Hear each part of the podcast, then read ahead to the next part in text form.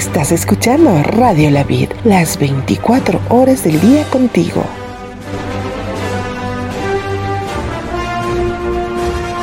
Bienvenidos a nuestro primer episodio de So Human. Yo soy Jan Yo soy Kevin, bienvenidos. y atrás de nosotros está Hola, Jonathan, ¿cómo Bienvenido, están? Jonathan, Un gusto, ¿cómo bienvenidos, ¿cómo están pasando? está atrás de la computadora y atrás de nosotros también. Yo siempre presente, gracias. Bienvenido, Jonathan. Gracias, Jonathan. Adiós. Bien. Voy a explicarles en este día lo que significa nuestro programa So Human, el origen del nombre. Si nos vamos al diccionario de Google Traductor, So Human significa tan humano. ¿Por qué tan humano? No sé ustedes, pero yo al menos, yo personalmente me siento humano. No sé tú, Kevin. Sí, de carne y hueso. ¿Qué de ti, Jonah? Yo, yo diría que soy 100% terrícola, 100% terrícola. Chévere, aquí no vemos a Yayines, ¿verdad? No, nadie. Todos somos humanos. El porqué del nombre es, es, es básico. Tú y yo somos humanos. Muchas cosas pueden pasarnos. Lo que te pasa a ti, también a mí. Y creo que la idea de esto es que todos podamos identificarnos, no solo por la hermandad también, sino por los problemas que podemos atravesar diariamente. ¿Qué nos puedes decir tú, Kevin?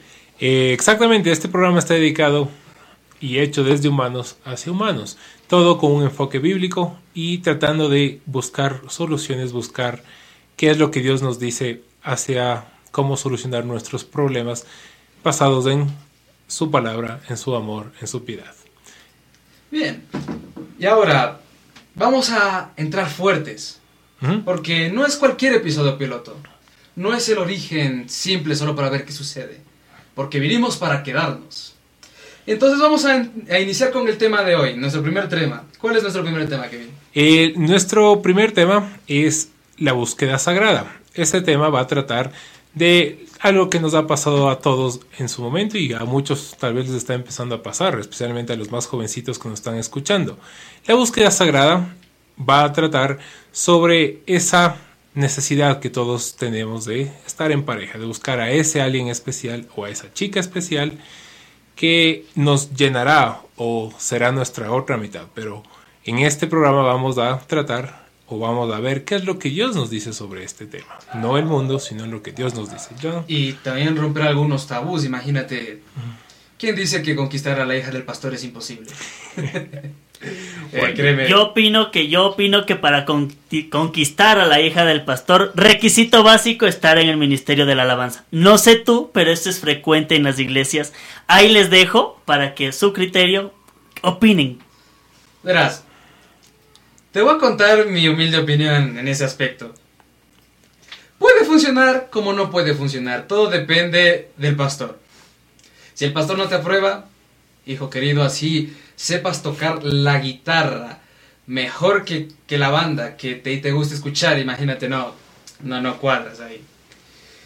Yo creo que la idea más que el talento es lo que Dios pone en ti o lo que Dios transmite por medio de ti, más bien dicho.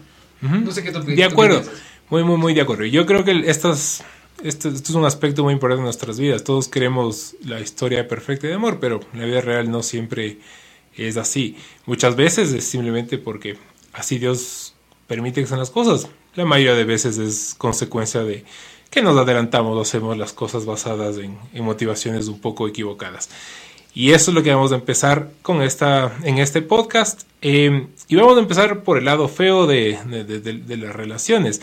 En esta noche les he traído unas cuantas ah, estadísticas, unos cuantos datos basados en el INEC. Para los que no conocen qué es el INEC, es el Instituto Nacional de Estadística y Censo del país. Y les traigo unas cifras un poco alarmantes sobre los matrimonios, que es tal vez el indicador más, eh, más formal que hay de cómo están las relaciones en el Ecuador. Eh, quisiera comentarles que las edades de matrimonio, la gente se casa muy muy jovencita. Hombres y mujeres están casando entre 18 y 24 años. Sí, ok, Jonathan. ¿A qué edad te casaste tú, Jonathan? Yo, a ver, déjenme hacer memoria, voy hace siete. Yo creo que justo cumplido los 20 años. Y Karen también cumplido los 20 años, eh, contrajimos matrimonio. Hasta ahora, gracias a Dios, vamos siete años de casado. Pero, O sea- sí, estuve dentro de ese rango. Es A la verdad, lo- estuve dentro Ah, de ese rango. Pero te casaste a los 20. A los 20. ¿Qué edad mm, tienes tú? Yo tengo 26, más bien estoy atrasando. Yo tengo 20 y dijo, no está dejando el reloj. Ojo, A mí me eso, está eso es también es tema importante. No sé, en caso tuyo, Kevin, ya me está preocupando. Son las cifras altas, ¿por qué no estás ahí? Es la excepción, la excepción. Bueno, el tema eh, la búsqueda sagrada, como lo decíamos un- hace un instante, es de esa búsqueda de la pareja ideal, de la, entre comillas, alma gemela, de la otra mitad, de esa persona que nos hará completamente felices. Pero las estadísticas dicen lo contrario. Un dato extra que quisiera darles es que el promedio de los matrimonios es de 14.9 años, 15 añitos, es decir que no es tan largo. Jonathan estaría a la mitad de su matrimonio si le hiciéramos caso a estas estadísticas. Pero vamos a ver qué es lo que nos dice Dios. Eh, no es necesariamente, no tiene que ser tan feo como nos dice aquí. No tenemos que divorciarnos o tener matrimonios fallidos como el resto o el promedio del Ecuador. Y para esto vamos a escuchar eh, qué es lo que Dios nos dice que debería ser la motivación del matrimonio. Bien, si me basara primero, me, hay una, una cita que, que me fue de inspiración, al menos a mí, en mis épocas de soltero. Aún no me caso, pero igual, ya tiene a sus alguien especial. Ay, ay, ay, alguien especial ahí en lo oculto, ahí, no mentira. ¿Qué pasa? Que una vez recuerdo leyendo la Biblia en Génesis, el versículo 18 del segundo capítulo de este libro me llamó mucho la atención y decía, y dijo Jehová Dios, no es bueno que el hombre esté solo, le haré ayuda idónea para él, pues formó Jehová Dios de la tierra toda bestia del campo y toda ave de los cielos y las trajo a Adán para que viese cómo las había de llamar y lo que Adán llamó a los animales vivientes, ese es su nombre. En este verso podemos ver algo importante que dice, le haré ayuda idónea. Y, y, y eso es lo que debería ser una motivación muy importante para cuando nosotros pensemos en casarnos. No en el físico, no, no en lo exterior, sino en lo interior, porque ese interior puede llegar a ser nuestra ayuda espiritual, tanto como ella para nosotros o como nosotros para esa persona. ¿Tú qué opinas? me- me- me encantó lo que dijiste de, de- de no, no enfocarnos en lo exterior, ¿no? Y ahora con las redes sociales es muy, muy, muy, muy fácil dejarnos llevar por lo que vemos en Instagram, en Facebook, en WhatsApp, en los estados, Con filtros cualquiera. con filtros cualquiera. Pero va más allá de esto, porque los años pasan, los filtros se, se borran, los filtros se acaban, ¿y qué es lo que queda? Es exactamente eso lo que queremos este día abordar. Ver más allá de la belleza, ver más allá de, del dinero, ver más allá de, de la personalidad que nos muestran cuando somos novios o cuando somos amigos y ver lo que en verdad importa, lo que Dios manda como, como motivación del matrimonio. Con Jan vimos que a Dios le agrada, Dios tiene planeado, es su propósito que estemos en pareja, pero eso no quiere decir que sea cualquier persona. ¿Cuál creerías tú, Jonathan, que es algo que debemos tomar en cuenta al momento de elegir a nuestras parejas? Bueno, la verdad, la voz de la experiencia. Yo, ¿qué, qué les puedo decir? En, en mi caso fue algo muy, muy, muy diferente a toda la situación, ¿no? Estamos acostumbrados a la enseñanza de que hay que estar en una relación, digamos, eh, se me fue el nombre, ¿cómo es? Eh, la palabra te dice que no, estés con yugo desigual, ¿ya? Mira, en este caso, Karen era cristiana, yo era el, el rebelde, el, el que prefería farrear antes que ir a una iglesia. Entonces, pero yo creo que también, aparte de algo que yo podría rescatar acerca del matrimonio, es el amor y el entendimiento hacia la persona, la comprensión. Porque siete años de casado, no sé cómo mi esposa me aguanta, la verdad, qué comprensión tiene. Pero me refiero a que es algo muy importante en el matrimonio en donde no se desarrolla en lo largo de una relación de noviazgo. Porque cuando uno ya se casa, cuando uno ya forma su hogar, ahí es en donde se empieza a conocerle al 100% a la persona porque estás conviviendo con Muy de ella. acuerdo. Sí, sí. De hecho, yo creo que el principal problema de divorcios es porque la gente se acostumbra un montón a la vida de noviazgo. Mm, a todo perfecto, a todo claro, bonito. porque imagínate, de noviazgo no vives con tu pareja. Claro, hablando la mayoría de casos de los jóvenes. eh, menores de edad no, no viven con sus parejas y entonces cada quien vive por su casa y cada vez que se ven entonces comienza como quien dice, el romance, el momento, el momento dulce. Todos están bañaditos y perfumaditos cuando son novios. Ah, sí, ahí, No es ahí lo- sí se baña, ahí sí se baña. Ahora, no, es lo, no es lo mismo Lo levantarse. certifico, ¿no? Mentira, yo. No es lo mismo levantarse siete años después y verle las lagañas, verle el- la carne entre los dientes, verle despeinado, leer tres días sin bañarse, peor en pandemia. Me llamaron. Entonces, creo yo que este, es- este, es- este es el tipo de, de cosas que motivan problemas, el, el tener las expectativas de que en el matrimonio todo va a ser igual que en el noviazgo. Pero no necesariamente, si no, no tuviéramos tantos divorcios, no tuviéramos Mi, tantos... mi solución personal, problemas. báñense, por favor, quiéranse un poco. Y más, Por, si acaso, no eh, este, este programa está patrocinado por Huelapón. gracias, Gualapón. Gracias, Huelapón. Ya, pero más allá de eso, más allá de incluso los looks, lo que perdura, como decíamos hace, un- hace- unos minutos, va a ser lo de adentro, va a ser lo, lo espiritual. Jonathan decía que, que en su caso su esposa era, era, era quien, quien, quien seguía a Dios. Él estaba en ese momento alejado completamente en cero su relación con Dios. Pero eh, yo creería, me atrevería a decir que el cambio que él debe haber tenido en su, en su fe es lo que ha permitido que estén juntos siete años. Eh, tal vez ya te nos puedes contar un poquito en qué momento o qué fue lo que te motivó a, a buscar acercarte a Dios.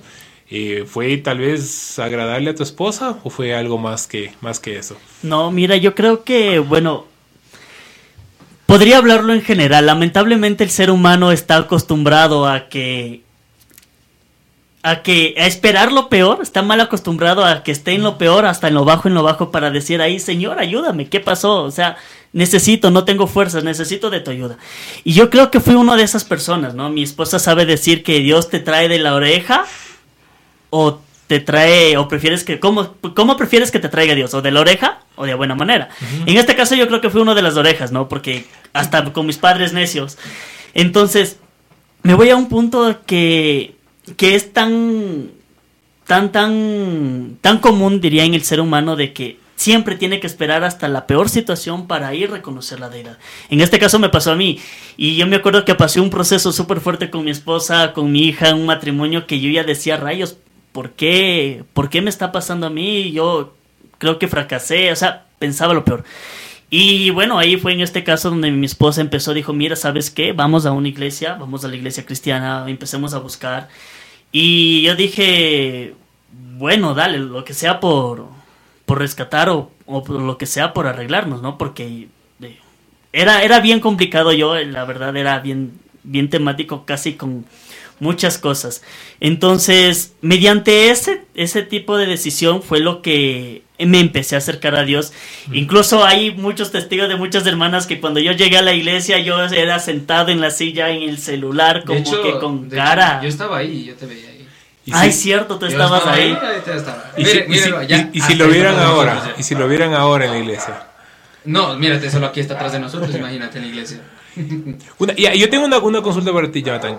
¿Qué hubieras hecho diferente? ¿Qué crees que te gustaría decirle a, tu Jonathan- a, a ti mismo de hace 7, 8 años que podría ser diferente? Dejen activar la máquina del tiempo para que Jonathan se traspase siete años y pico al pasado. Jonathan. Bueno, volviendo hace ocho años atrás, yo la verdad, algo que me diría a mí mismo es, es que, que, que, ya sea más maduro con las cosas que yo hago. Porque antes yo las tomaba, yo me decía, tú las vas a tomar durante cierto tiempo el primer año relajado y las cosas no son así. Entonces, yo me diría hace siete años, diría, mira, sabes que inicia nuevamente en los pasos de Cristo, eh, acércate a, a alguna persona que, que hable de Cristo, acércate a la iglesia, porque eso te va a hacer mejor una persona adelante. No te digo que era peor, ¿no? Pero yo sí tenía mis defectos, como que... Como todos, so human. Exacto, como que a mí me decías algo y en ese rato me enervaba, entonces yo decía, ¿cómo es esto? Y llegar a conocer las escrituras de que eh, no puedo tener así en el matrimonio, ser impulsivo con la situación. Cla- cla- cabe recalcar que jamás darse la mano a mi esposa, pero sí era la forma de comportarse. Yo creo que eso es el problema también de hoy de los matrimonios, el comportamiento entre parejas. Porque a la primera que hay un reclamo, lo primero que hace el cónyuge es sobreexaltarse y empezar los griteríos. Entonces, Y a veces eso es algo que hay que trabajar. convertir en violencia verbal. Eso puede convertirse en violencia verbal y eso es... Algo que, algo que me llamó mucho la atención, Jonathan, fue que cuando dijiste eh, mis defectos, mis errores, eso, eso me recuerda a una pregunta que tenemos que dice que, ¿qué dice Dios sobre la resolución de problemas en el matrimonio? Algo que debemos saber es que eh, a lo largo de nuestras relaciones, e incluso puede empezar desde el noviazgo, como también puede pasar en el matrimonio, es que no todo va a ser color de rosas. Si nosotros vamos con la impresión de que queremos llegar a casarnos con alguien perfecto, déjame decirte, ñañito, que ahí sí van a buscar a Marte nomás, que aquí no vas a encontrar a nadie perfecto. ¿Sabes por qué? Porque nadie es perfecto, todos somos tan humanos, todos somos, todos somos so human. Y realmente, con lo que te vas a casar, eso implica que con sus defectos también te vas a casar. Y siempre tiene que estar eso presente, no... El único perfecto aquí es Cristo.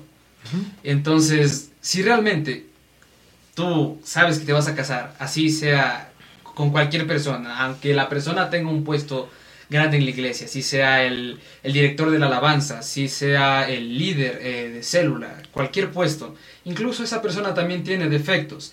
Y es muy sorprendente porque yo he escuchado incluso historias donde personas con un ministerio grande han tenido así problemas porque eh, dicen que no, no le prestan atención o sienten que se, se está perdiendo eh, cierto, ciertas cosas que cuando eran pareja era común, ¿no? Y entonces eh, comienzan a reducir los defectos, como tú decías, que verles así despeinados, con que no se arreglan y todo eso. Eso me pone a pensar de que si nosotros somos capaces de aceptar a una persona por lo que comúnmente sale a relucir, ¿por qué no también aceptarlo con lo que lleva adentro? Yo pienso que Jesús nos aceptó a todos independientemente de los pecados, errores que pudimos haber cometido en el pasado, ¿no? Eh, él nos aceptó de todas formas y la pregunta es nosotros, ¿por qué no podemos aceptar también a esa persona? Muy Y de acuerdo, muy de acuerdo. Eh, les, les, les doy otro datito más ahí para, para, para continuar con esto de cuán importante es saber, saber aceptar esto, ¿no? Saber que cuando dos personas entran en una relación y pasan la época perfecta del uno de miel del noviazgo, uno o dos años de casados, los verdaderos colores de ambas personas empiezan a salir. Eh, a ti, hombre casado, mujer casada que nos escuchas, tal vez a ti ¿Tú qué Ah. sufres? Tal vez a ti, adolescente, chica, chico, que le empieza a gustar a alguien. Tal vez a ti, joven adulto, que ya tienes una novia, un novio, estás pensando en casarte. Y Piénsalo. te traemos una pregunta y es, ¿has pensado cómo vas a resolver los problemas? Porque te estás engañando si crees que todo va a ser perfecto. Estás mintiéndote si crees que todo va a ser color de rosas. O que va a oler rico, se va a ver bien como se ve. Ahora te va a comprar todas las golosinas que quieres. Te No es estás cierto. mintiendo si vas a pensar que va a amanecer maquillada toda perfecta como diva. Exactamente, y mucho más. Si crees que todo el tiempo va a ser paciente contigo, amoroso contigo, que el trabajo, el estrés no les va a hacer eh, pelearse, pues les traemos un, un balde de agua fría este día y, la verdad es que no es así. Eh, yo creo que Jonathan probablemente eh, nos dará la razón y él mismo mencionó que él, él- él- él, eh, se da cuenta que tuvo muchas faltas. Pero, ¿qué dice la palabra sobre esto? ¿Cómo se supone que deberíamos resolver nuestros problemas? Y hoy les traigo un versículo. Si Jonathan nos quiere decir algo... A continuación nos vamos a una pequeña pausa. Radio La Vid. La voz del cielo.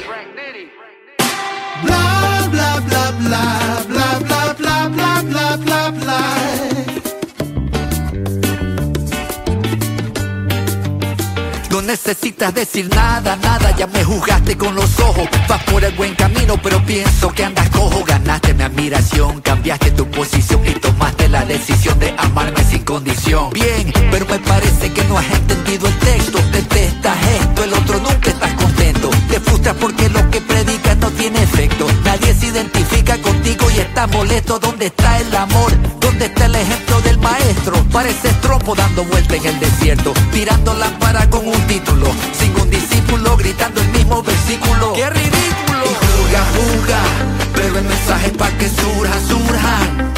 En vez de rescatar al náufrago, le tiras un ancla pa' que se hunda, hunda.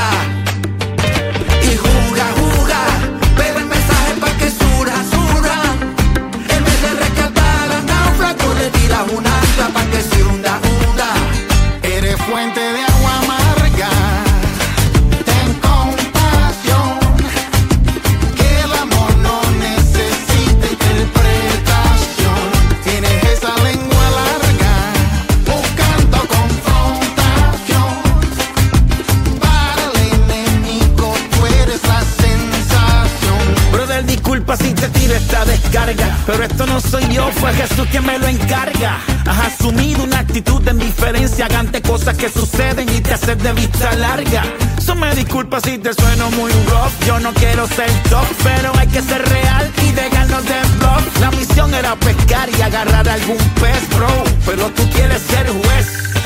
Y juga, juga, pero el mensaje pa' que surja, surja. En vez de rescatar al náufrago le tiras un ancla pa' que se hunda, hunda.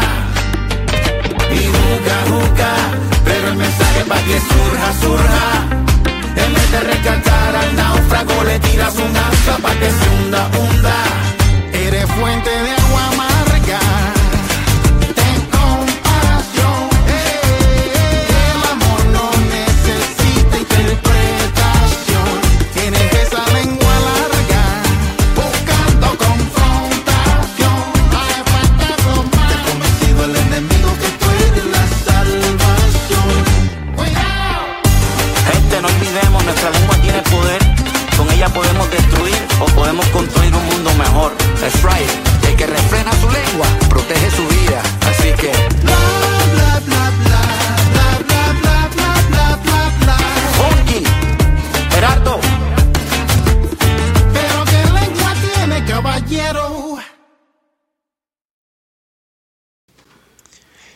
Bienvenidos, bienvenidas una vez más. Hemos escuchado una canción ah, que nos habla sobre el sobre algunos aspectos del amor. A mí me, me- agradó el hecho de que decía que el amor no es algo que uno no debería ser algo que uno debe estar forzado a interpretar. El amor o se da y está ahí o no se da y no está ahí. Eh, Dios nos ha llamado a no ser tibios, sino a ser o calientes o fríos. Yo creo que en el amor debemos ser así. Eh, en el segmento anterior habíamos leído, habíamos conversado más bien, sobre cómo cuál debería ser la estrategia de, resolución de problemas dentro del matrimonio, o mucho antes incluso desde el noviazgo. Creemos que el noviazgo, por decirlo así, es un, un periodo de, prueba, un periodo de conocimiento del uno al otro. Pero, ¿por qué no poner en práctica desde ese momento este principio que vamos a leer en Santiago 5.16 en la nueva versión internacional? La palabra de Dios nos dice que, por eso, confiésense unos a otros sus pecados y oren unos por otros para que sean sanados. La oración del justo es poderosa y eficaz. Nos da una estrategia súper clara para resolver nuestros problemas. La honestidad, la comunicación, la confesión de nuestros pecados. Si nos han hecho algo malo, pues recibirlo, escuchar qué es lo que nos tienen que decir. Si nosotros hemos hecho algo contra nuestra pareja, pues confesarlo. Y una vez que la confesión haya sido realizada, una vez que el daño esté ahí crudito, la herida esté abierta, no utilizarla para atacarnos, no buscar venganza, sino lo contrario. Orar de manera individual, si es posible unirnos como una sola carne, como lo había leído Jan en el inicio, y orar unos por otros para que seamos sanados. La segunda parte nos dice la oración del justo es poderosa y eficaz. Y esto nos, me llena- no- nos lleva a la, a la siguiente parte. ¿Qué es ser justo? ¿Qué es significa para cada uno de nosotros ser justo y qué significa a los ojos de Dios ser justo? ¿Por qué menciono este tema? Porque en el siguiente segmento que nos lo trae Jan, vamos a conversar qué, es, qué o cuáles son las características, qué es lo que deben tener en común ambas personas. ¿Qué pasa si uno es justo y el otro no? ¿Qué significa ser justo? Jan, Bueno, eh, gracias por la pregunta. Y esa pregunta eh, se lo puede resumir en una frase. Eh, yugo desigual. ¿Qué, puede, ¿Qué podemos decir sobre el yugo desigual? Con lo respecto a las características. Si tú no estás en sintonía con otra persona, realmente no te va a funcionar mucho la relación. de acuerdo. Yo sé que en muchas ocasiones pueden decir que "No, yo lo convierto tranquilo y es algo y es un tema muy preocupante porque eh, de hecho lo he visto eso mucho en redes sociales, así en plan con los muchachos que dicen, "No, tranquila, yo lo convierto, yo lo hago, yo lo hago cristiano y vas a ver que en unos años gracias a mí va a estar predicando." Realmente no funciona así. Eso, eso puede ser un tema para perdición. De hecho, tenemos aquí eh, eh, tenemos aquí incluso un testimonio aquí que nos puede contar este Jonathan. Obviamente, obviamente no siempre es así, obviamente hay excepciones y aquí tenemos uno que es Jonathan.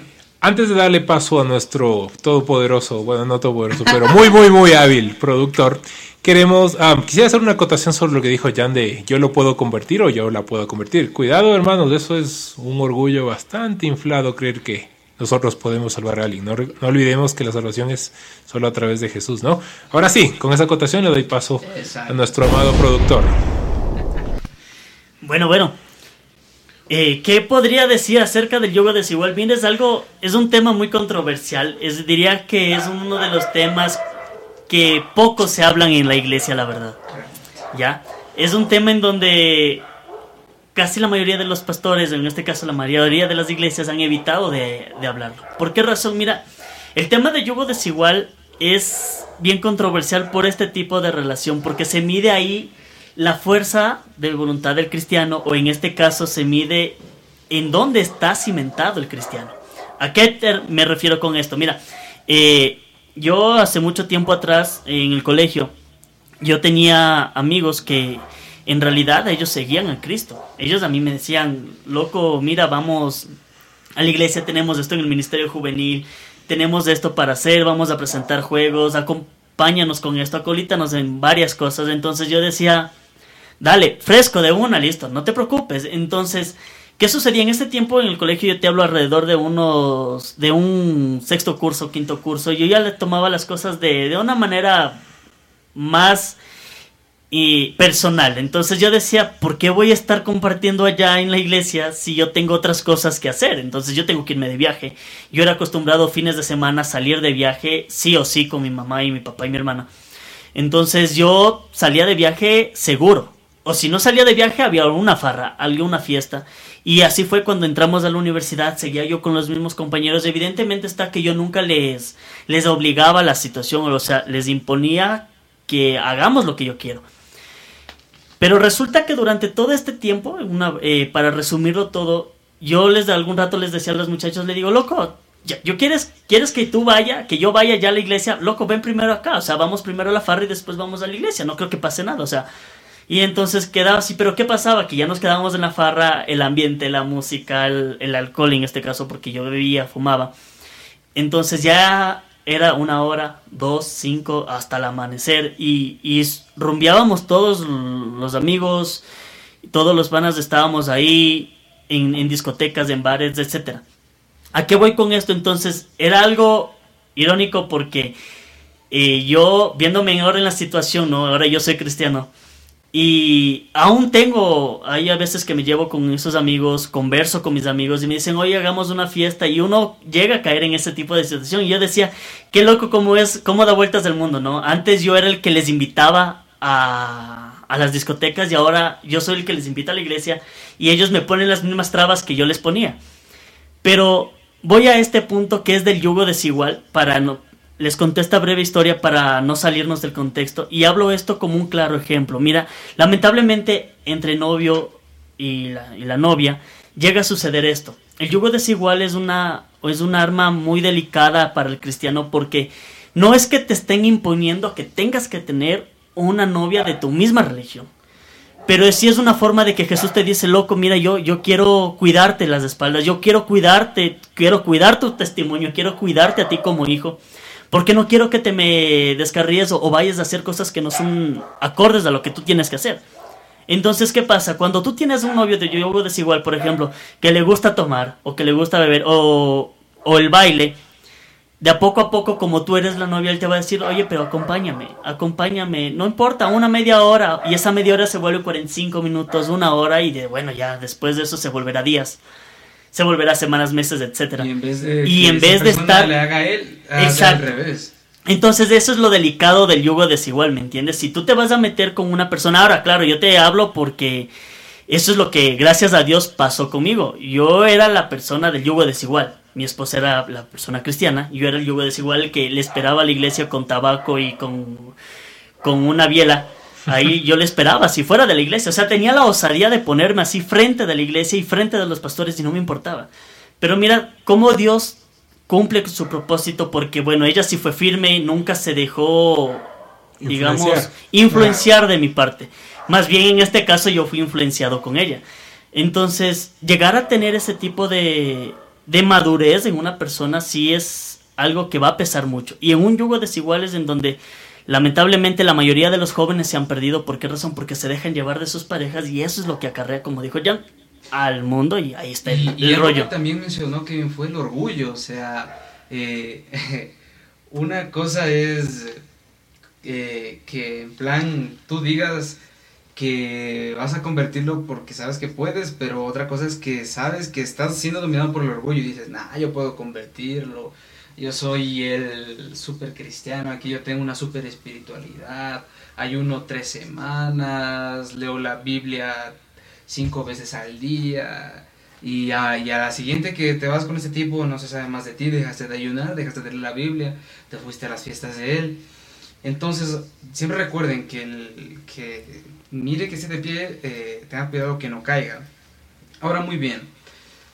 Como la pregunta decía, ¿cómo deben ser, cómo deben ser las cosas comunes entre las personas? Mira, una pareja puede tener muchas cosas en común. A los dos les puede salir, les puede gustar el helado, les puede gustar salir a comer encebollado en los domingos antes de la iglesia o después de la iglesia.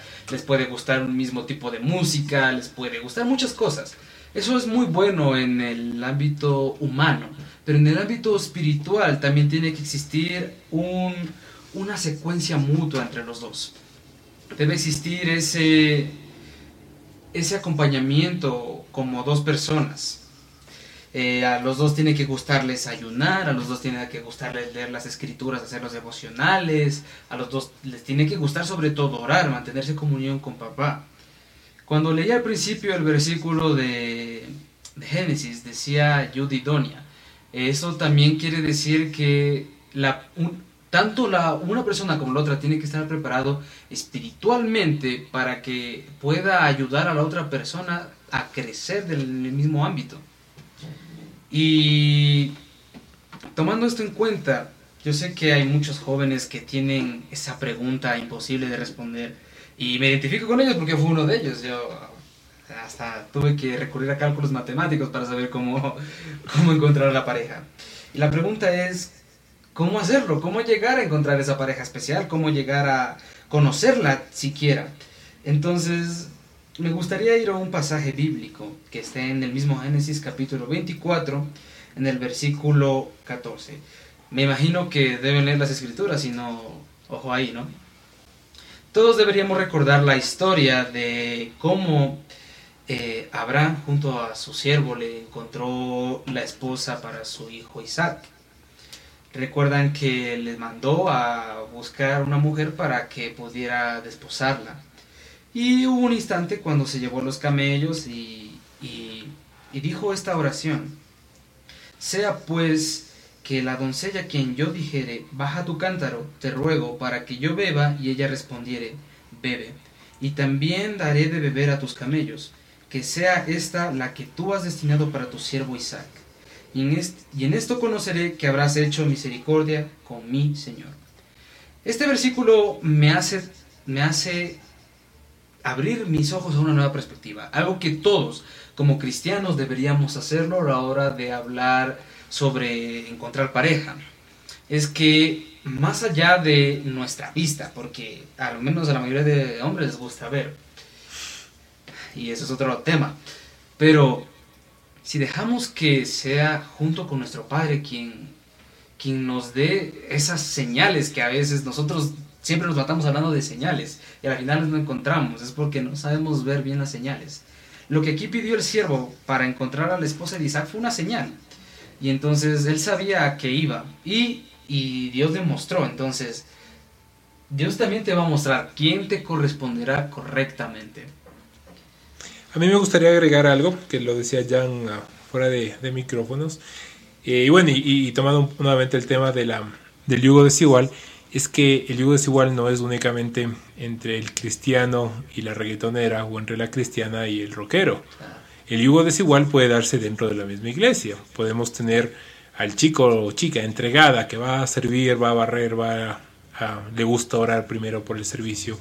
Eh, se sabe los versículos o le gusta colaborar y tenemos tal vez el cristiano o la cristiana que va solo el domingo a sentarse, calentar el asiento y pensar a qué horas se acaba la iglesia, que vamos a almorzar ese día. Entonces, Y a buscar ironía también. eh, exactamente, o van a buscar tal vez la compañía de, de otro cristiano, pero por... En vez de la de Dios. Exactamente, entonces un, un- un- un recordatorio muy amigable de que el yugo es igual, no solo es entre ti, que tú nos escuchas, y aquel amigo o amiga que no conoce a Dios, sino dentro de la misma iglesia, a buscar a alguien que no santo, no perfecto en el sentido de que será libre de, de- toda falta, pero alguien que reconozca sus, fallas, reconozca cuánto necesita Dios y, y que lo busque. Eh, recordemos en Eclesiastés nos habla de, de que dos son mejor que uno, eh, de que cuando uno se cae, el otro lo ayudará a levantar, pero si tenemos dos personas en el suelo, ¿quién va a ayudar a levantar a la otra persona? Y eso es ayuda idónea. Ajá, entonces vemos un patrón, ¿no? Y también esto de, de- creo que todos buscamos donde no hemos dejado vender la historia de, de- de las películas de Hollywood, que cuando encontremos a la persona ideal, el mundo se parará, habrá pajaritos, habrá música de fondo, habrá una luz, pero yo creo que Dios es... La realidad es otra. La realidad es otra. Y Dios es mucho, mucho, mucho más am, directo, ¿no? No, necesariamente, no digo que no pueda pasar, ¿no? Como escuchamos eh, lo que... Hermano, deja de ver películas y ponte a estudiar la Biblia. Exactamente, como leímos en el, como escuchamos el pasaje que lee Jan, pero si hay principios, si hay eh, la, la Biblia nos habla de, de- en, en Proverbios, en los últimos capítulos nos habla del tipo de mujer que deberíamos buscar, deberíamos um, enfocarnos no en lo exterior, no en las redes sociales, no en lo que vemos, sino más bien en lo que no vemos, en lo que no se ve en el rostro, sino en las acciones, en el comportamiento, en las palabras que la otra persona habla.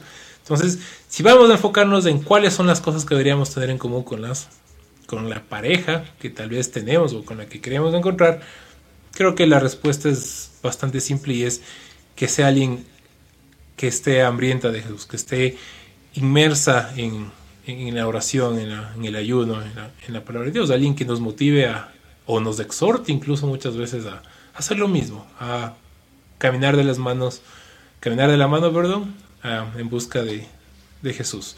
Aquí me gustaría decir algo y, y y yo creo que ya es hora de romper algunos mitos.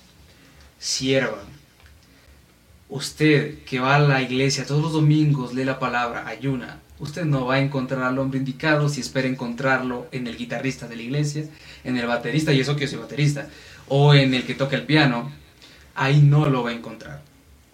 Porque si nosotros vamos eh, enfocados en por porque canta o porque toca, mira, en los tiempos de Jesús los fariseos eran quienes más enseñaban sobre las escrituras. Entonces, evita casarte con un fariseo y mil veces te conviene casarte con un ujier que es entregado y le gusta servir a Dios que con un músico que solo va por quedar bien. Y no tenemos nada contra los músicos, ¿no? Yo Por si soy- acaso yo soy sí. baterista. Exactamente. Soy Si hay algún músico, algún canal que nos esté escuchando, no tenemos ninguna vendetta, ninguna venganza contra ojo, ellos. no, eso no. Es simplemente Claro, por un que- ejemplo. Mira, en este caso, ac- acotando lo que tú dices, Jan, es verdad, a veces el estereotipo cristiano es encontrar la persona perfecta eh, dentro del grupo de la alabanza o dentro de los diferentes departamentos que conforma la iglesia. Y yo creo que ese estereotipo es lo que, no sé, cada día, cada día se va haciendo más, más fuerte, no se puede romper con ese estereotipo. Las personas que llegan a la iglesia es, no, es que a mí me gustaría una persona como, como el guitarrista, como, bate, como el baterista, porque se les ve entregada. Se le Y ve lo mira, espiritual. Exacto, se ve Ah, muy comillas. espiritual. Y mira, hay personas que incluso son, o que están, podría decirte que están dentro de la congregación, hermanos que incluso pueden llegar a ser más espirituales que los mismos músicos. Y pueden Ojo. estar sentados, incluso solo van los domingos y pueden sentarse incluso hasta la última fila y pueden ser los más espirituales. Exacto, entonces yo creo que ese es un, un estereotipo que se tiene, mm, bueno, que se tiene dentro de la iglesia cristiana. El querer buscar a la persona perfecta dentro del grupo de la alabanza, dentro de los maestros, etcétera. Entonces eso es algo que tenemos que quitarnos de ese chip de la cabeza porque hemos vivido con ese chip mucho tiempo. Hermanos, no busquen a la persona por su posición, sino por su unción. Siempre tengan eso presente.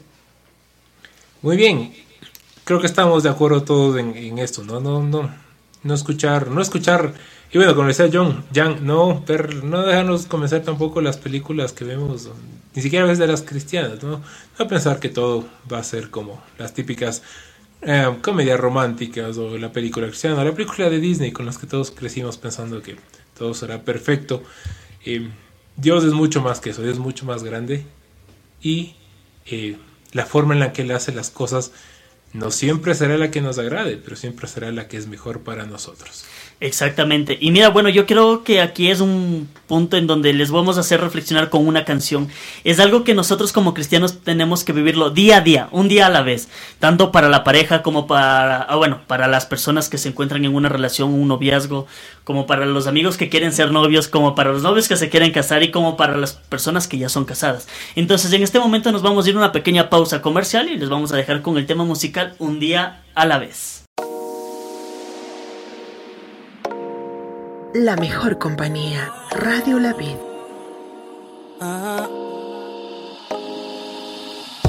No he podido probar como hice ayer para enamorarte. Solo puedo explicar que tu dulce voz hizo para escucharse. Sentí como un deseo era poder abrazarte, pero mi amor nunca lo practicó. Locos los dos,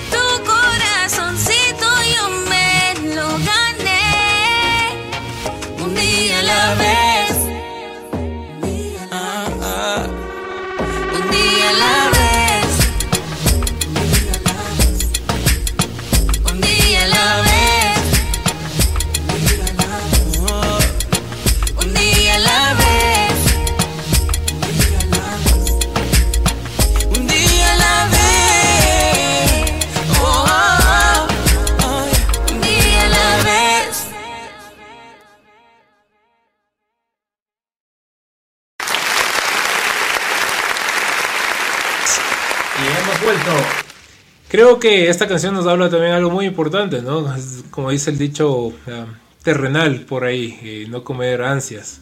Eh, yo sé que todos queremos, bueno, me, me me- me- dirijo a aquellos que están solteros, solteras. Eh, Solos.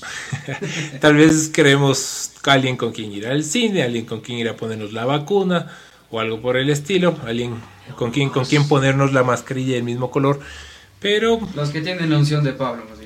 Exactamente. Entonces, no, no, no mi, mi invitación este día es a darles un, un poco de aliento, un poco de, de, de- de ánimos, a que no se sientan, si las demás personas alrededor se están casando, están con novios, están con novias, han cambiado el estado de Facebook a relación con fulanito de tal, pues paciencia, Dios, recuerden que nunca llega tarde, pero tampoco am, va a ser nuestros caprichos, a menos de que en verdad nos, nos pongamos de necios, probablemente terminemos torciéndole el- la voluntad a, Dios y terminamos metidos en problemas. Y como decía Jonathan hace algo de tiempo, que cuando uno hace las cosas en el tiempo equivocado o se, adelanta, terminan pagando las, las consecuencias y tenemos que volver al lado de la oreja a Dios. Entonces, chicos, chicas, vivamos un día a la vez, no nos adelantemos, mantengamos nuestra relación diaria con Dios y yo les prometo, les aseguro, y creo que muchas de las personas casadas les van a decir lo mismo, que esperar vale la pena.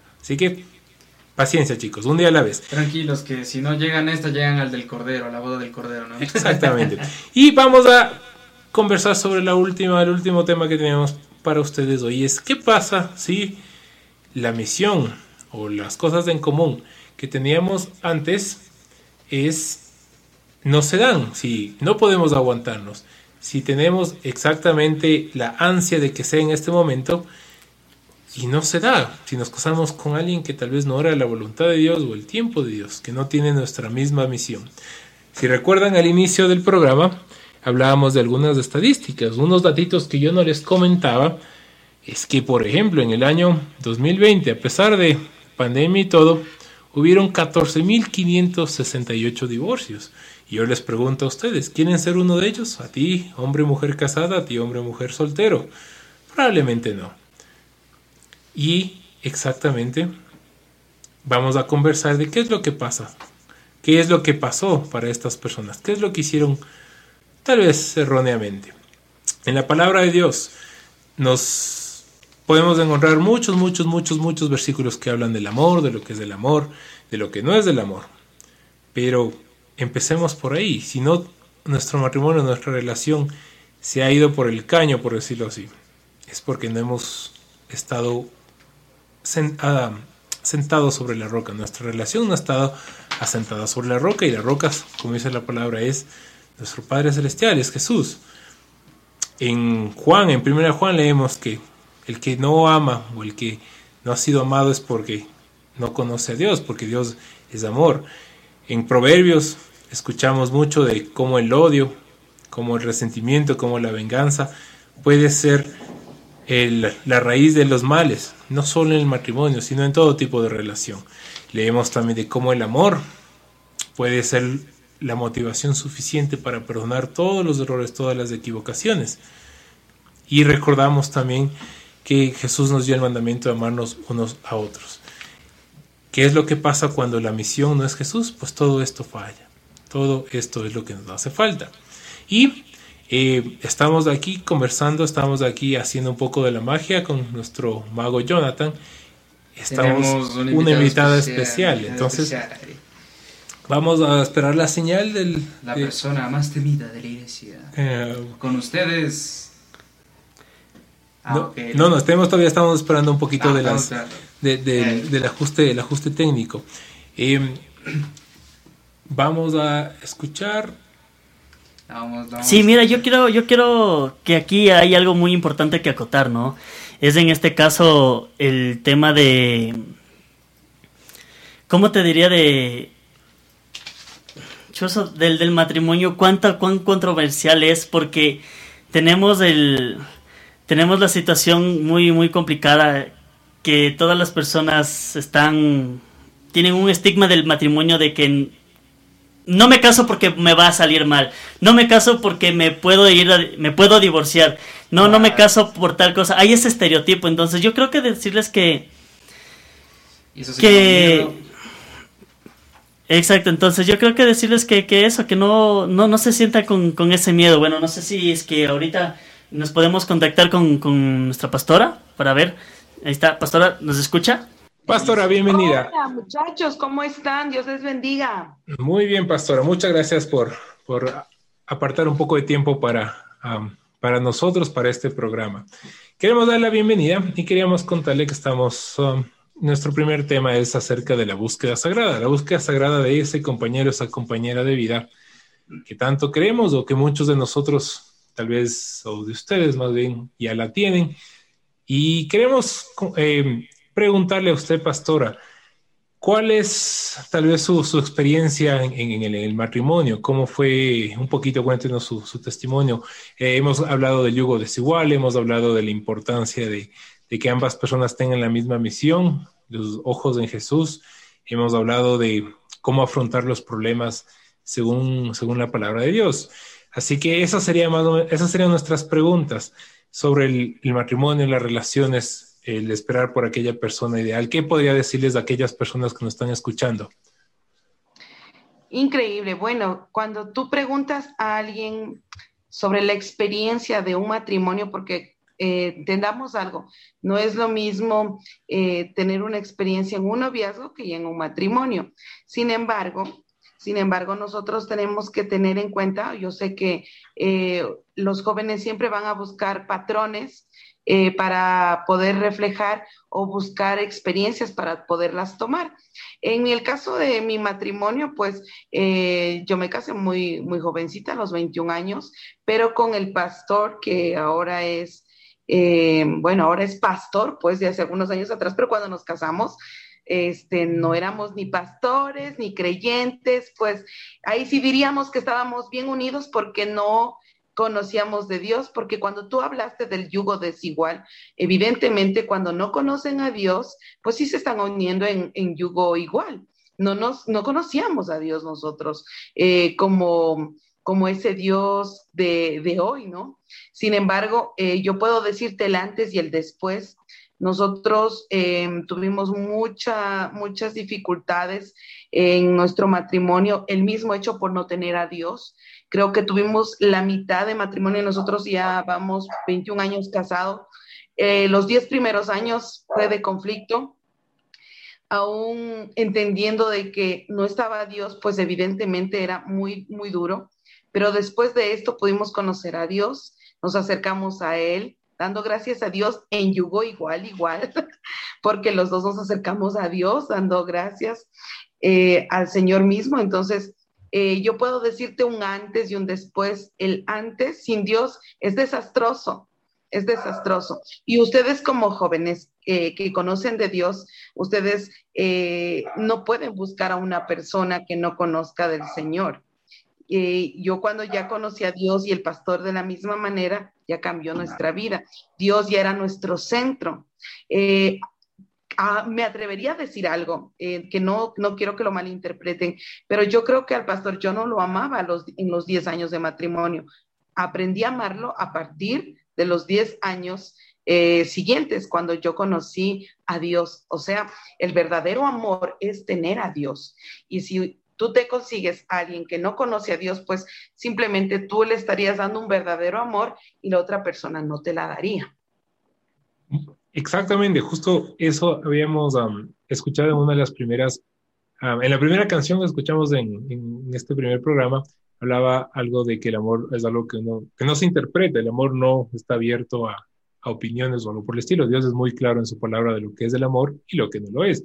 Y su comentario, pastor, es bastante oportuno y, y yo lo comparto de que cuando uno está alejado de Dios o completamente no lo conoce, eh, la definición de, de, de, amor del mundo, de las películas, de las canciones eh, de antaño, si queremos decirlo así, eh, nos da una, una, percepción bastante egoísta, bastante basada en el yo del amor, pero eh, como, hemos, como trataremos en los, en, en los siguientes programas, veremos que el, que el, amor va mucho más allá de eso. El amor tiene mucho menos que ver con el yo y mucho más que ver con aquellos que nos rodean. En este caso, nuestra pareja sea en el noviazgo, sea en el matrimonio. Eh, pastora, eh, quisiera agradecerle por, por su compañía. Eh, no sé si tal vez tenemos alguna otra pregunta, tal vez de Jan que quiera comentar algo. Bueno, realmente debemos entender muchas cosas, ¿no? Que a lo mejor pareciera que conseguir pareja es fácil, pero como les dije, debemos aprender nosotros primero a cómo encontrar esa pareja, como la cita que les di. No busquen, no busquen lo de afuera, busquen en lo espiritual. si nosotros nos dedicamos, si nos dedicaríamos nosotros a hacer eso, créeme que actualmente muchas parejas hoy en día estarían encontrando eh, eh, más fácil a su pareja. ¿Sabes qué? ¿Qué, ¿Qué es lo que sucede muy comúnmente cuando nos casamos en yugo desigual? Ahí, ahí es un tema un poquito profundo, ¿sabes? Porque, porque he conocido muchas familias que han atravesado o atraviesan por este asunto. Y, y algo que me gusta mucho a mí en lo personal es analizar e investigar mucho sobre estos temas. Y cuando, cuando tú diste eh, las estadísticas y todo de cómo las personas eh, se, se, divorcian en poco tiempo, yo me pongo a realizar la siguiente cuestión y me pregunto, ¿dónde quedó el amor que algún día esas personas se prometieron? ¿Y por qué se da esto del yugo desigual? Y como tú habías dicho, no solo, no solo es porque se junta un cristiano con un no cristiano, sino es porque eh, las mismas personas adentro de la iglesia, alguien no, se, no, no comparten la espiritualidad que deberían. ¿Qué, qué, qué querría esto? Eh, peleas continuas, eh, muchos desacuerdos, y han, ya han, ya han llegado a pasar que que en el caso del yugo desigual ha habido incluso ocasiones de maltratos, eh, tanto físico como verbal. Pastor, yo tengo una consulta a, usted que está en, bueno, obviamente desde su posición me atrevería, no sé, a asumir que, que, que, usted ha sido una fuente de, consejos de, matrimoniales. ¿Cuál cree usted que es, no, sé, dentro de, la iglesia, dentro de los matrimonios, eh, el detonante de los problemas eh, maritales, hablando tanto esposo como esposa cristianos en, términos generales. ¿Cuál cree usted que es la dificultad ahí? La madurez espiritual, hijo, porque una de las cosas es que cuando tú buscas una pareja, tú quieres hacer un complemento. Entonces, el problema es que si tú no estás totalmente em, maduro en el Señor, entendiendo de que son cambios. No es lo mismo estar soltero que ya tener una, una vida de noviazgo. Entonces, hay muchas personas que no han completado el círculo de, adaptación eh, o transformación con Dios, porque para el Señor no es solo conocerlo o recibir la salvación o bautizarse o ir a congregarse o hacer devocionales, si nosotros no somos transformados, si nosotros no tenemos un cambio, si no tenemos una madurez. Entonces, muchas de las veces nos queremos pasar esas etapas de, esperar, de esperar, porque yo puedo decir que alguien quiere un noviazgo, y puede tener una edad determinada. Yo no voy a hablar de edades exactamente, pero el problema es que mucha gente está queriendo pasarse eh, la etapa de madurez con el Señor, porque yo quiero recordar que Adán en, su, en la parte donde vemos en Génesis, fue creado por parte de Dios, pero hubo un tiempo que no le puso mujer, no le puso mujer en el camino. O sea, ustedes se darán cuenta que él comenzó a, a tener una comunión primero con quién? Con Dios. Dios. Después comenzó a tener gobierno de la tierra. Luego comenzó a mirar, eh, incluso comenzó a poner nombres a cada animal. Entonces comenzó ya a tener no solamente este, una comunión, sino sabiduría. Y eso es lo que debe tener eh, tanto el hombre como la mujer. En este caso estoy tomando el ejemplo del hombre. Y después dice el Señor que ya vio que, que estaba completo, ya integralmente como, como, como persona ya estaba completo, entonces ya ahí vio que no estaba bien que esté solo. Lo durmió y después eh, ustedes conocen la historia. Entonces, no vino Eva enseguida, aunque nosotros leamos el primero, el segundo capítulo, como que ya de repente ya Eva apareció. No, hubo un tiempo Hubo un tiempo donde tenía que ser tratado Adán. Y esa es la situación de los jóvenes. Por eso, los fracasos, como se pasaron etapas, pues ya llegó el noviazgo, luego se casan y después se dan cuenta de que no han sido personas maduras. Luego se dan cuenta que no han sido personas responsables. Luego se han dado cuenta de que son personas que vienen con heridas del pasado. Luego se dan cuenta de que eh, en su inmadurez no existe la responsabilidad.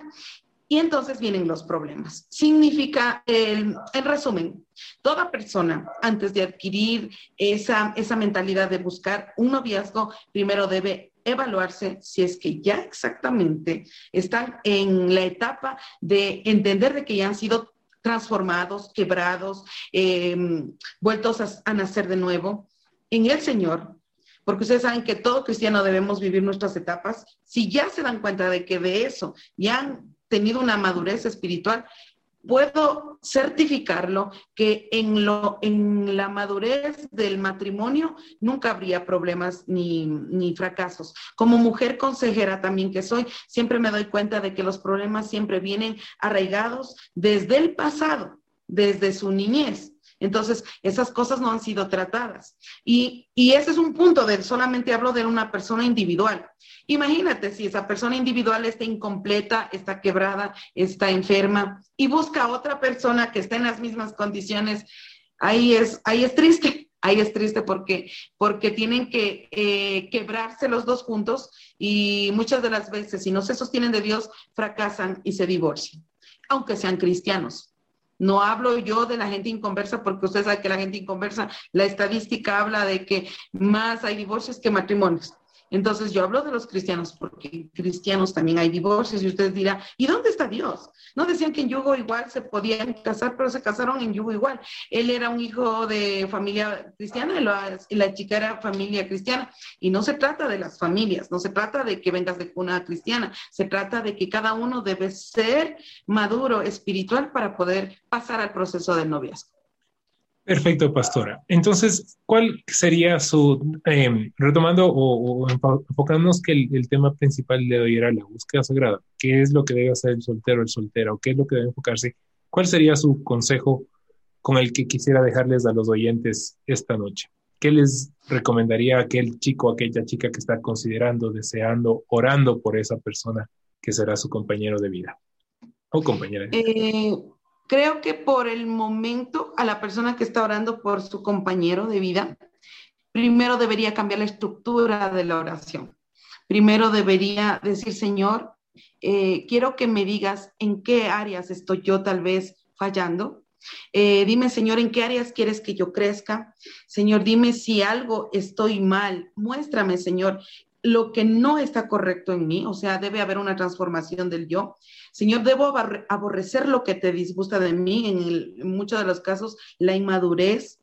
Eh, dime, Señor, qué es lo que debo hacer en cada cosa. Debe haber una oración personal, personal, porque muchas de las veces los jóvenes están, Señor, gracias por mi familia, gracias por, por esto, Señor, te pido por aquello y también te pido por mi ayuda idónea pero no se han dedicado a decirle, Señor, por favor, transforma mi vida, cambia mi, mi, manera de ser. Hay cosas que no te agradan, Dios, y si no te agradan mi carácter, tal vez si no te agrada mi carácter, mi carácter puede afectar a la persona que tú ya me tienes separada, Dios. Entonces, yo sé que esa persona ya nació, ya está en un lugar, pero Dios, no quiero encontrarme aún con esa persona porque eh, en mi inmadurez puedo tomar eh, eh, una puedo hacer algo, puedo hacer daño y no quiero hacerlo, Señor. Que esa persona que venga acá, quiero que me, que, que, venga de la misma manera transformada como yo quiero transformarme. Entonces ahí nos vamos a dar cuenta que por esa razón Dios no nos envía todavía la ayuda idónea.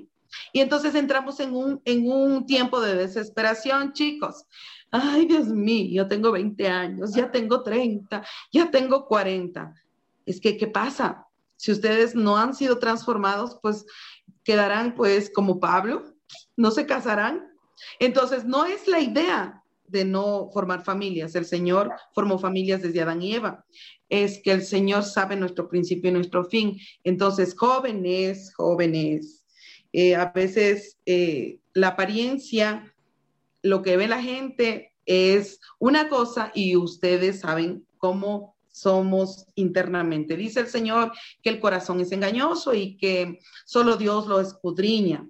Y muchas veces los jóvenes eh, están en una etapa de muchas cosas, pero yo creo que lo primero que deben buscar es la transformación. Y el novio y la novia está a la vuelta de la esquina. Amén. Muchas gracias, pastora, Amén. por su tiempo. Paz, antes de que se vaya, me gustaría realizarle una, una pregunta. Eh, usted tomó un tema que es muy controversial y que es sobre el divorcio. ¿Nos podría decir qué piensa usted? ¿Cuándo debería divorciarse un cristiano? Un cristiano no puede divorciarse nunca, nunca. Porque si yo le digo cuándo puede divorciarse, yo estaría yéndome en contra de la palabra. Entonces, ¿qué quiere decir? Que el, el cristiano solamente puede volverse a eh, casar cuando su pareja haya fallecido. No hay otra forma. Claro está que la palabra dice que cuando hay eh, infidelidad, pues eh, da el paso del divorcio, pero puede divorciarse porque, porque no pudo perdonar, porque eso dijo Moisés, que se podían separar si en caso la aborreciera su esposa, su esposo. Pero Jesús decía, más allá se pueden divorciar por la dureza del corazón. Hay mucha gente que no le gusta perdonar eh, a su pareja. Divorciados o siguiendo casados, no perdonan. Entonces, por esas razones, hay muchos que se divorcian, pero los que se divorcian, ojo, no pueden volverse a casar. Entonces, si quieren mantenerse casados para siempre, yo creo que hay tres decisiones importantes en nuestra vida, muchachos. Primero, el haber nacido de nuevo en Jesús. Cuando ustedes recibieron a Jesús. Dos, saber con quién se va a casar, su mejor decisión, porque no va a ser de un año, dos años como la carrera cuando va a estudiar, no, es para toda la vida. Entonces, esa es la segunda decisión que debe usted tomar. Y bueno, y la tercera, que sería otro tema muy, muy aparte, es que esté claro que usted esté eh, seguro de su salvación. O sea, que quiere decir, manténgase en la palabra de Dios, porque muchos dicen, recibo al Señor y se olvidó del Señor y entonces piensan que ya son salvos. Y dice que debemos ser violentos en eso. Entonces, voy a ir a la parte de, de la segunda eh, importante decisión de la persona, que es cuando se va a casar. Usted no se está comprando ropa para eh, ponérsela y cuando ya esté ya bien usada, desecharla. Sin embargo, conociendo el cristiano sobre esto, y aunque tuvieran mil de un problemas y decide divorciarse, no puede volverse a casar. Ah, ¿y qué pasa con aquellos que se volvieron a casar? Pues usted dígale al Señor qué pasa. ¿Qué pasa? Usted debe saber que dice en la palabra, se convertirán en adúlteros. Así dice en su palabra. El que fue repudiado, el que se divorció, eh, fue, pues será adúltero si se vuelve a unir con otra persona. Entonces, en la palabra también dice que eh, no, eh, no irá al, al, regazo del Señor ni idólatras, ni borrachos, ni adúlteros, ni fornicarios. Entonces, yo creo que nosotros no podemos acomodar la palabra. Mejor dicho, jóvenes, no vayan a tomar una decisión de, de apuros, porque la decisión de apuros no es sensato, viene la insensatez y ahí vienen las consecuencias. Por eso, jóvenes, esperen, esperen porque Dios sí nos mandó la ayuda idónea. Dios siempre les va a confirmar de cualquier forma que es esa persona, pero sobre todo primero oren por su transformación porque Dios les tiene ya su pareja reservada, pero no les enviarán siempre y cuando ustedes no hayan alcanzado la madurez espiritual, no al divorcio. Amén, pastora. Muchas, muchas, muchas gracias por su tiempo, por sus sabios consejos y por eh, compartir esta, este tiempo con nosotros. Eh, esperamos que esta no sea la última vez que contamos con su presencia. Gracias.